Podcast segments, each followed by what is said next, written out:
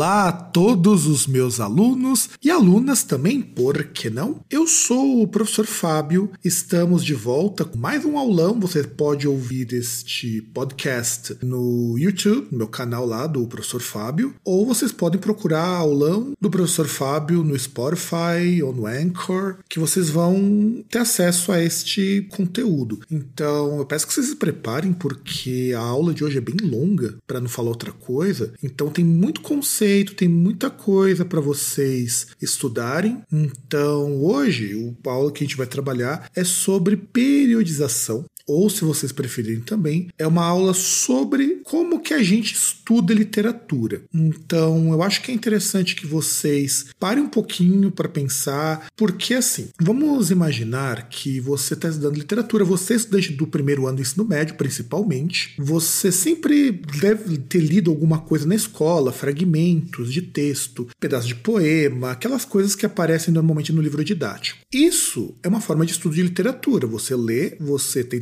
interpretar e depois disso você tenta encaixar isso em algum lugar. Então acho que todo mundo já deve ter estudado literatura desse jeito. Porém, quando nós chegamos no ensino médio, a gente toma contato com uma ciência, por assim dizer, separada de uma atividade de língua portuguesa, que é chamada de literatura. Eu já sei que para quem é meu aluno, quem já estudou comigo, principalmente no primeiro ano, eu sempre explico os conceitos gerais de literatura, o que é poesia, o que é prosa, o que é teatro, os três gêneros clássicos, que é o épico, o lírico e o drama. E a partir daí a gente começa a construir uma ideia de que literatura ele é um código, ele é um sistema com algumas considerações. Muito bem, isso é o que nós chamamos de gêneros literários. É muito legal você estudar gênero literário, por quê? Porque quando você estuda gênero literário, você compreende, pelo menos no primeiro momento, que existe uma diferença entre um poema e um conto. E se você não identifica essa diferença, eu recomendo que você releia. Tudo bem que quando nós chegamos no século XX e também posteriormente no XXI, os limites do que, é poesia, do que é prosa, do que pode ser teatro, eles ficam meio nebulosos em algumas obras, mas muito dificilmente os gêneros clássicos vão mudar. E quais são eles? Antes da gente falar sobre periodização, eu acho que é legal que vocês conheçam o que é gênero clássico. Os gêneros clássicos da literatura, os gêneros padrão, são aqueles gêneros que já estão fixados e que eles sofrem poucas alterações com o tempo. Então, eles se dividem basicamente no seguinte: nós temos a poesia épica, que já nem é mais escrita hoje, que era a história dos heróis, como que os gregos eles contavam os feitos históricos na forma de histórias mais simples. Então você tira o elemento real e fica só com os fatos. Inclusive o Camões no século XVI vai fazer a mesma coisa com o Lusíadas. Então quando a gente está falando de gênero épico, a gente está falando de recontar histórias. A gente tem um gênero lírico que permanece até hoje, que é você utilizar a poesia para falar de sentimentos. Então, toda poesia, em tese, ela é lírica. Mesmo que o conceito de lírico hoje abrace muito mais coisa. Você pega, por exemplo, o Fernando Pessoa, um dos grandes escritores do século XX, a poesia lírica dele servia sobretudo para permitir que a gente entendesse como que o ser humano sente ela no seu íntimo. Ela é uma poesia que nós vamos chamar hoje de universal. Mas antes, esse caráter universalizante era muito mais ligado à poesia épica. Tanto que é por isso que as pessoas gostam de histórias da mitologia grega, por isso que as pessoas gostam das histórias da Bíblia, porque também são histórias épicas. Principalmente o Velho Testamento. Lá você tem muita coisa que é voltada principalmente para contar os feitos mágicos, a gente pode dizer assim. A história de Sansão é uma história que tem muitos paralelos com outras histórias de grandes heróis que caem em desgraça. O Moisés, que é praticamente um semideus ao abrir o, o oceano, ao falar diretamente com Deus. Então você tem um aportezinho de literatura épica aí. Mas não é dentro do nosso padrão clássico o que a gente colocaria em épica, mas é o, como que o gênero épico ele vai, se, vai mudando de acordo com a época. E aí, dentro dos gêneros clássicos, a gente também tem o teatro, que mudou também muito pouco. O teatro é aquilo que você assiste. Então, o teatro em si é até meio chato de ser lido. Ele pode ser lido sim, ele é feito também para isso. Mas o legal é você ver as cenas acontecendo ali na tua frente. Então, quando você pensa, por exemplo, numa novela televisiva, no filme, uma série, não deixa de ser, em tese, uma variação do teatro. Aí nós vamos ter também no século XIX o romance, que é a prosa que vai juntar essa coisa da poesia épica de contar histórias com o drama do teatro. Então é uma história que vai falar sobre sentimentos, sobre angústia, sobre conflitos. Só que o próprio gênero romance muda sua configuração quando chega no realismo e quando chega na literatura contemporânea. E a gente vai ter a novela. A novela talvez seja um dos gêneros em prosa mais antigos que exista, que originalmente é para contar uma série de pequenas histórias interligadas. Só que quando chega no século XII, se eu não estou enganado, você tem essas, essas novelas para contar as histórias dos cavaleiros, que uma vez funcionava como propaganda para as cruzadas, para as pessoas acharem que as cruzadas eram uma coisa boa. Quando a gente chega na literatura medieval, eu vou explicar melhor sobre isso. Mas guardem principalmente essa ideia. Quando nós falamos de gênero literário, a gente está falando de gêneros que são mais ou menos fixos. E é claro que vão surgir outras formas de você contar histórias, falar de sentimentos, que tem esse aporte literário. Mas a gente não vai entrar nessa discussão hoje. Essa discussão é sobre periodização. E que raio de palavra estranha é essa periodização? O que, é dividir a literatura em períodos? O que, como que funciona isso? A gente tem que pensar, primeiro, que existe uma coisa chamada contexto histórico. Anotem bem isso, porque é super importante vocês pensarem na questão histórica. Quando a gente fala do, do contexto histórico, a gente tem que imaginar que, por exemplo, hoje, tem muita coisa que você, ouvinte, não gosta na situação sociopolítica do teu país. Seja porque você não vai com a cara de algum presidente ou ex-presidente, no caso de algumas pessoas, isso te traz uma visão e uma forma de encarar o mundo. E isso também permite que você fale ou não fale algumas coisas. Por exemplo, vamos pensar no nosso contexto hoje, na gravação desse programa. Quando você pensa há uns 10 anos, para quem é bem mais velho, talvez você, adolescente, não seja tão velho para perceber isso, mas há uns 10 anos tinha coisas que a gente podia falar que hoje não faz o menor sentido. Hoje, por exemplo, tem-se consciência de que não adianta você fazer qualquer piadinha. Então, a questão de uma obra humorística, ela tem que pensar: será que eu vou de fato atingir meu objetivo de fazer a minha linguagem funcionar, diminuindo uma pessoa por conta da cor da pele ou por conta da etnia que seja? Então, as obras vão se adaptar a isso. Há 10 anos era normal, as pessoas faziam piadas de cunho sexual que ofendiam determinadas denominações do espectro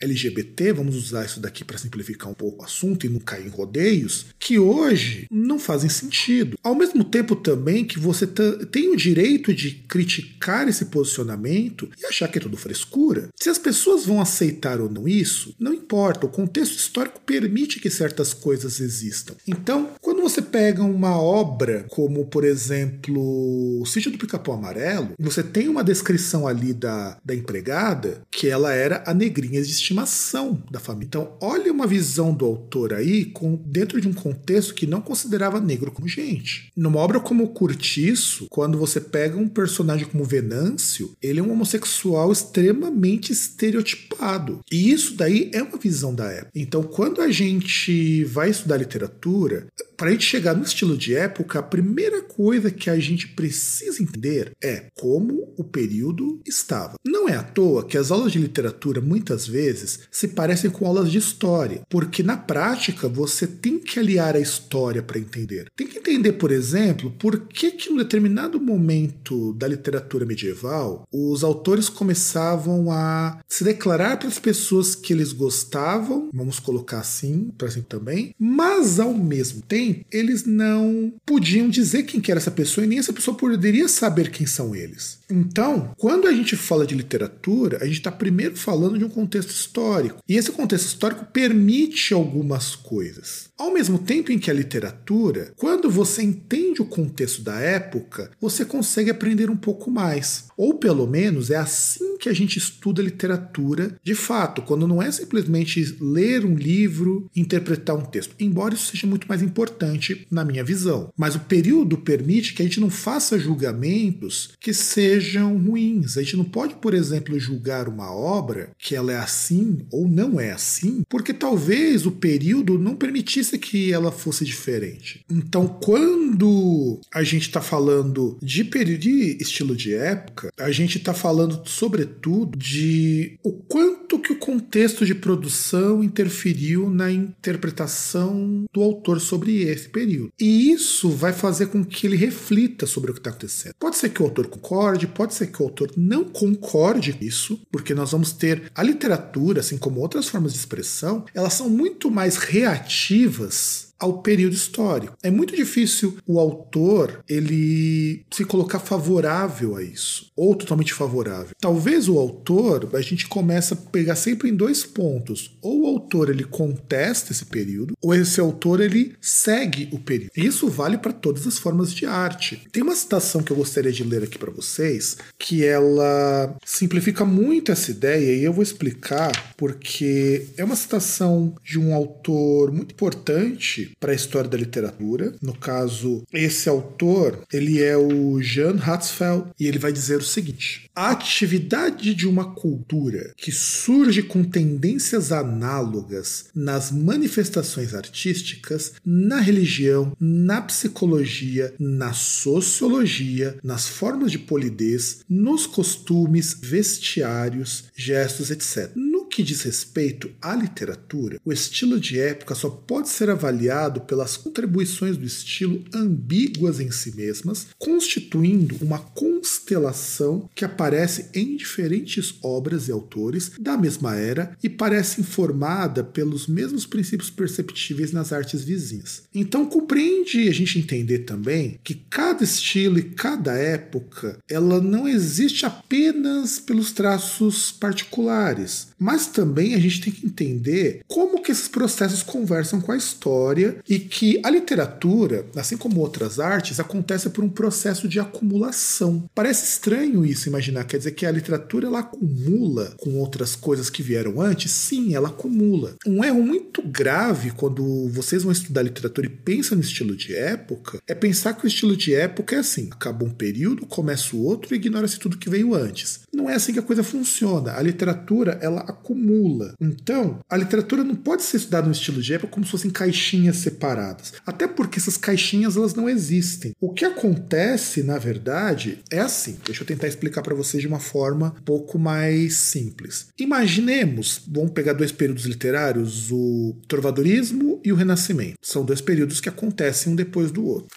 Quando você chega no trovadorismo, que é a primeira forma de literatura em português, mais para frente a gente vai fazer um resumão sobre essas formas de literatura. O trovadorismo ele serve sobretudo para a gente entender um princípio básico, que a sociedade medieval portuguesa estava começando a se complexificar. Chega um determinado momento em que toda a Europa tomada pelo espírito humanista vindo lá da Itália do século XIV, começa a voltar-se para a razão. E Portugal, aos poucos, começa a se tornar a maior potência da Europa. Por isso, e aí vale a pena a gente colocar aqui, depois de algum tempo, a, aquela coisa do trovadorismo ela desaparece. Quer dizer, não é que ela desaparece, ela vai tomando outros contornos até chegar no Renascimento. Então vai existir os períodos de transição na literatura e nas artes. Lembrando que, por exemplo, quando se vai falar de pintura renascentista, você também vai falar de escultura renascentista, de literatura renascentista. As outras formas de arte, elas acompanham. É claro que nem sempre as formas de arte caminham juntas. A música erudita, por exemplo, ela não vai caminhar junto com isso. O romantismo, como movimento estético, ele tem o seu final, por assim dizer, na segunda metade do 19. Mas a música do romantismo, que tem, acho que se eu não me engano, o último compositor romântico foi um russo chamado Rachmaninoff, isso aconteceu só no século 20 que o romantismo acabou na música. Isso porque você já tinha o romantismo que funcionava, mas já tinha junto dele a música contemporânea, a música modernista, a música que vai ser próxima do modernismo, então essas coisas vão ser assim acumulativas e elas muitas vezes acontecem juntas. Então, quando o romantismo dá lugar para o realismo, ele só vai acontecer porque começa a surgir um monte de realistas antes e depois esse estilo se torna mais predominante. E não é à toa que os movimentos literários eles voltam. Então, por exemplo, a poesia medieval tem muito traço da poesia medieval, por exemplo, nas canções sertanejas. Eu vou comentar um pouco melhor isso quando falarmos de trovadorismo, mas pensem nisso.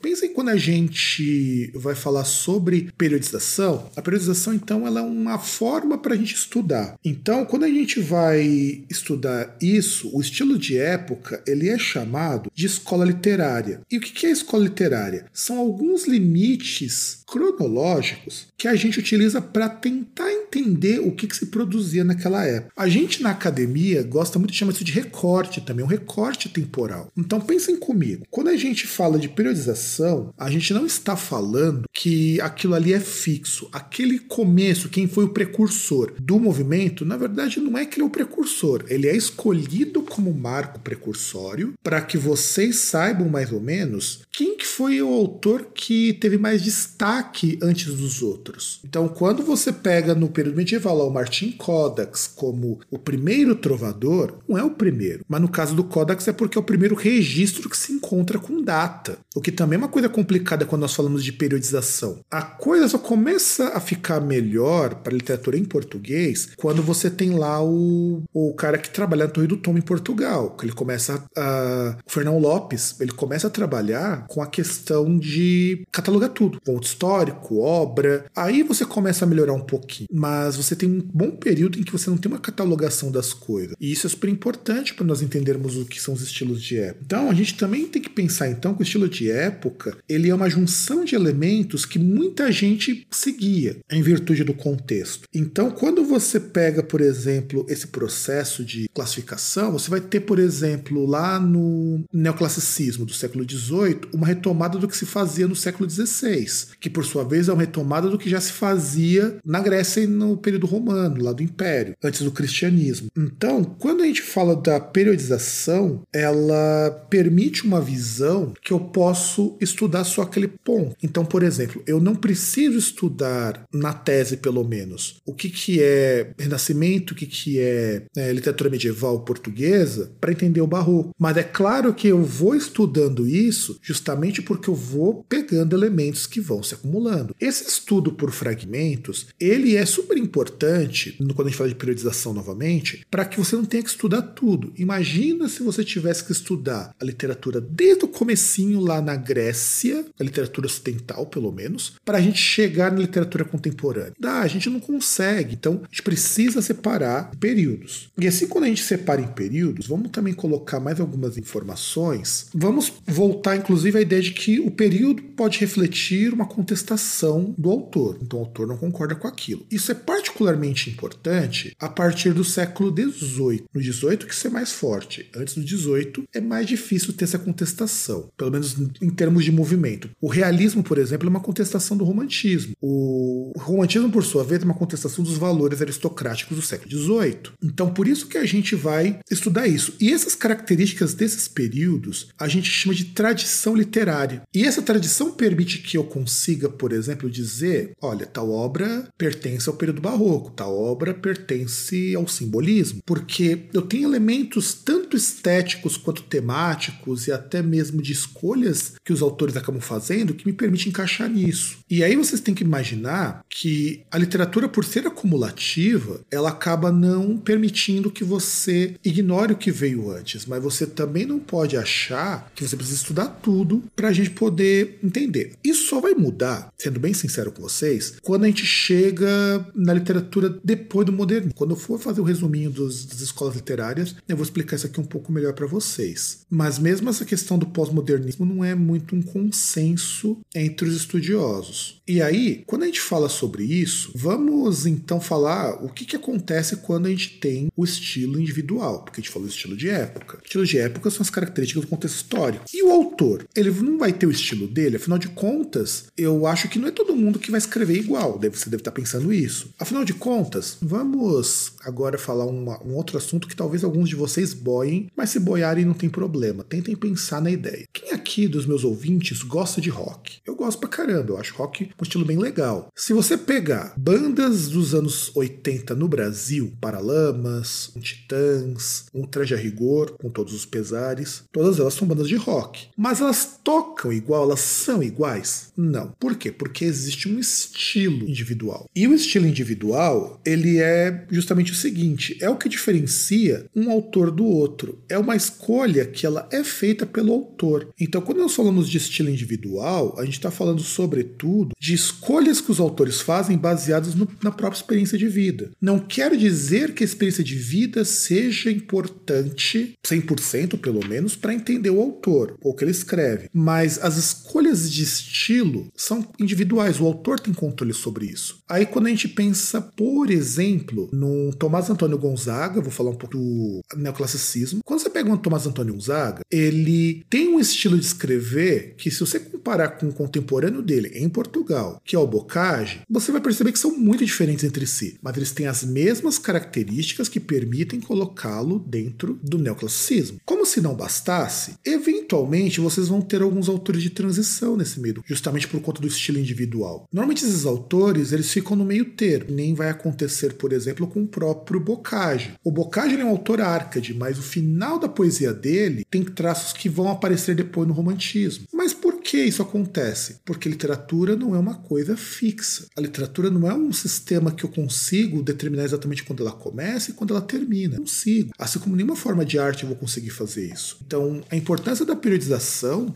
é justamente para que a gente entenda que cada contexto histórico permitiu que determinada literatura surgisse. E isso vai também permitir que a gente chegue na intertextualidade. Por quê? Porque os períodos conversam entre si, os autores conversam entre si. O Machado de Assis, por exemplo, quando ele escreve o Dom Casmurro, ele faz uma citação direta ao Fausto do Goethe. Fausto, do Wilhelm Goethe, ele se passa na Alemanha e é uma obra do romantismo, e o Machado é um autor realista. Por que, que ele vai citar Goethe ali? É aqui que também entra a questão do estilo individual. O que, que vou escolher para colocar? Por que, que de repente um autor vai falar sobre o A e não sobre B? Então, por isso que a gente pensa que a literatura ela tem que ser acumulativa e ela vai ser cíclica também. Então, algumas ideias elas vão voltar. Quando a gente fala do, do estilo de época, a gente percebe que estilo de época marca elementos em comum. Ele permite alguns padrões e permite algumas aproximações entre autores. Quando a gente chega no uso que o autor individual ele dá para alguma coisa, nós chegamos no estilo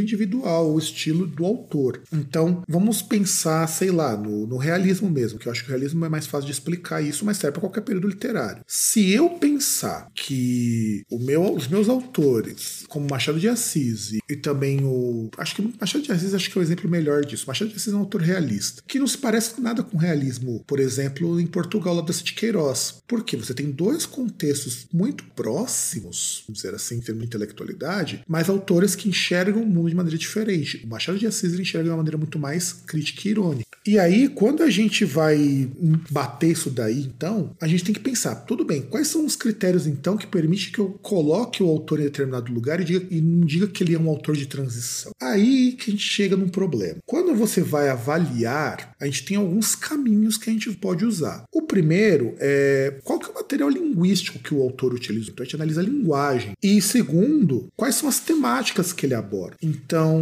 a linguagem de uma época também ela é muito presente. Então, quando você vai pegar as primeiras cantigas medievais, que eram cantigas de amigo, por que, que a linguagem dela é repetitiva? Todas as cantigas, por mais que elas falem de temas ligeiramente diferentes, elas são todas muito parecidas em termos de linguagem. Por quê? O português, naquela época, era uma língua pouco desenvolvida para a literatura. Conforme a língua começa a se desenvolver, a cantiga de amigo perde espaço para a cantiga de amor, que é uma cantiga que tem metáfora, tem figura fônica, trabalha com uma série de coisas que complicam a mensagem, porque ela também vai ter uma linguagem mais cifrada. Então aí você passa a ter uma mudança dentro do próprio período. Uma coisa que era muito simples passa a ser uma coisa muito mais é, fácil, uma coisa muito mais complexa. Aí tem uma citação do, do Afrânio Coutinho, lá do A Literatura do Brasil, que eu acho interessante também que vocês conheçam como que a gente separa, quais os critérios que a gente utiliza. Aí o Alfredo Coutinho diz assim: o conceito periodológico é outra característica estética desta obra. Fundamentada nas noções de estilo individual e de época, constrói a sua periodização segundo o esquema estilístico, descrevendo os períodos como a ascensão e a decadência de um sistema de normas ou convenções, procurando identificar ponto de exaustão dos artifícios e do início da aspiração por novos, tudo que discrimina e tudo que assentam o período literário. Inspiração, sentimento, formas literárias, inclusive fazendo referência a grupos geracionais, que às vezes, de maneira mais nítida, marcam a mudança de valores, como é o caso da geração 1870. Assim, os períodos são estratos ou camadas, encarados e definidos, sem esquecer, no entanto, os aspectos culturais, pelos seus aspectos, sobretudo estilísticos, consoante aquele ideal de história literária que seja a história de uma arte verbal que, no entanto, tem os, no estilo e na estilística sua primordial razão de ser. E aí você tem autores como Velek, Vietor, o Auerbach, o Alonso, Spitzer, todos eles são autores que em determinado momento vão falar sobre a estética literária. Então vejam, a, a estética literária ela também se baseia muito nos próprios estilos dos autores. Muito autor começou a fazer obra que tinha características que elas eram de aproximação, mesmo que as obras não sejam iguais. Então, quando a gente diz que o período período literário ele é dividido, ele é dividido dessa forma. A gente utiliza as datas, marcos, mais como uma ideia de quando começa e quando termina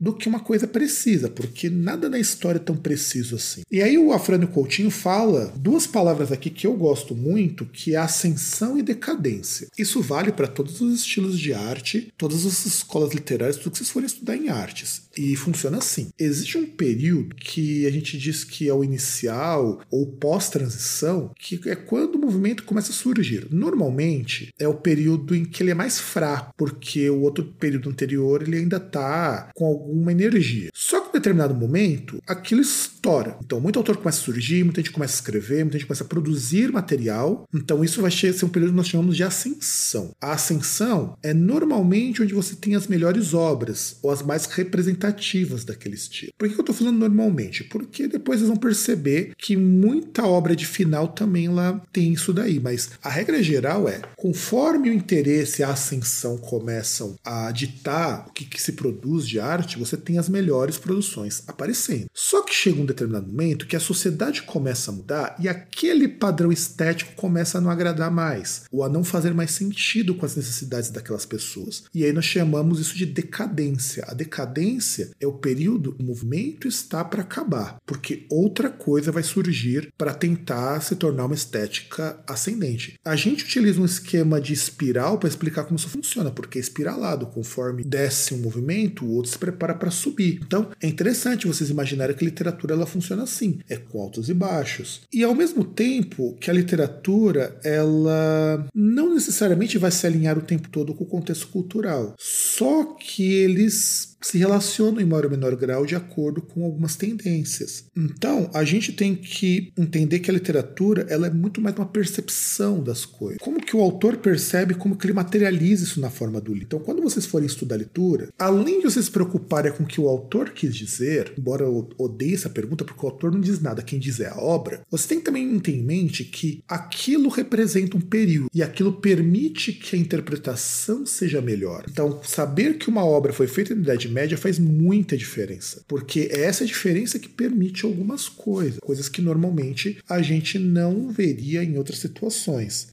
E aí, para a gente poder então fazer uma simplificação muito rasteira, muito, vamos dizer assim, simples, a literatura no, em português ela vai ser dividida em algumas escolas. E essas escolas de, que vão ser divididas são coisas que, por exemplo, se você for para literatura americana, é algo completamente diferente. Se você for para literatura inglesa, é completamente diferente a divisão de como, ou até algumas características dessas escolas, como elas funcionam. Então, a divisão ela funciona bem dentro da nossa realidade, porque é a forma que nós escolhemos para estudo. Então, quando a gente vai falar sobre isso, eu vou então fazer um resumão, porque a gente vai trabalhar essas obras um pouco mais para frente. Então, a gente começa em português chama, com a literatura chamada de literatura medieval, que para nós ela se caracteriza por cantigas, por novelas, porque nós vamos ter novelas de cavalaria em português, e depois e pelo teatro, sobretudo teatro vicentino. Então, isso é dentro da literatura medieval. Alguns autores vão chamar um período de transição de humanismo, que é um termo que eu particularmente não concordo. Eu acho que chamar de humanismo é você falar umas bobagenzinhas que não dão certo, porque o humanismo é um movimento italiano, influenciou o resto do mundo.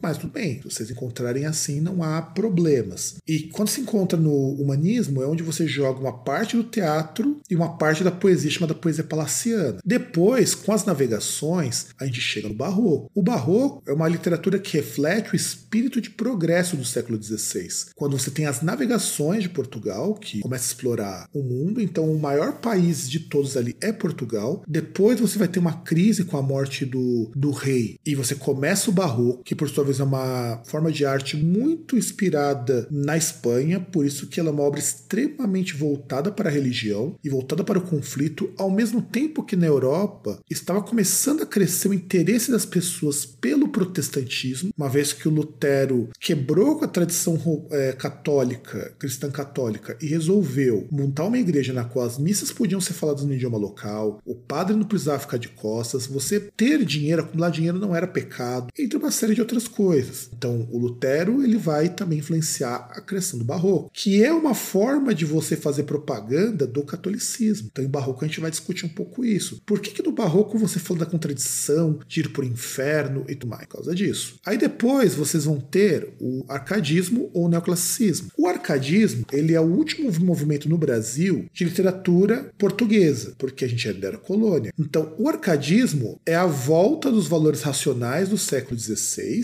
atrelada à época do iluminismo, que na Europa você começava a imprimir livro, tentava levar conhecimento, tem a criação do conceito de escola pública também. Então, tudo isso daí influencia demais na concepção da literatura do século XVIII. Aí, com a Revolução Francesa e também com a Revolução Americana, você tem o romantismo, que é quando a burguesia começa a mostrar os seus valores para a sociedade e onde os escritores românticos estão inconformados com a extrema desigualdade social, há uma desilusão com a Revolução Francesa inspirada pelo iluminismo. Então aí você tem o romantismo, depois você vai ter o realismo, que é justamente a evolução das ciências, sobretudo da filosofia, a criação da sociologia. Uh, você vai ter também coisas como o socialismo científico, o tópico lá do Dom, e uma série de coisas relacionadas à parte de filosofia humana, de histórias das ciências humanas, que vão moldar escritores a olhar para o lado ruim da sociedade.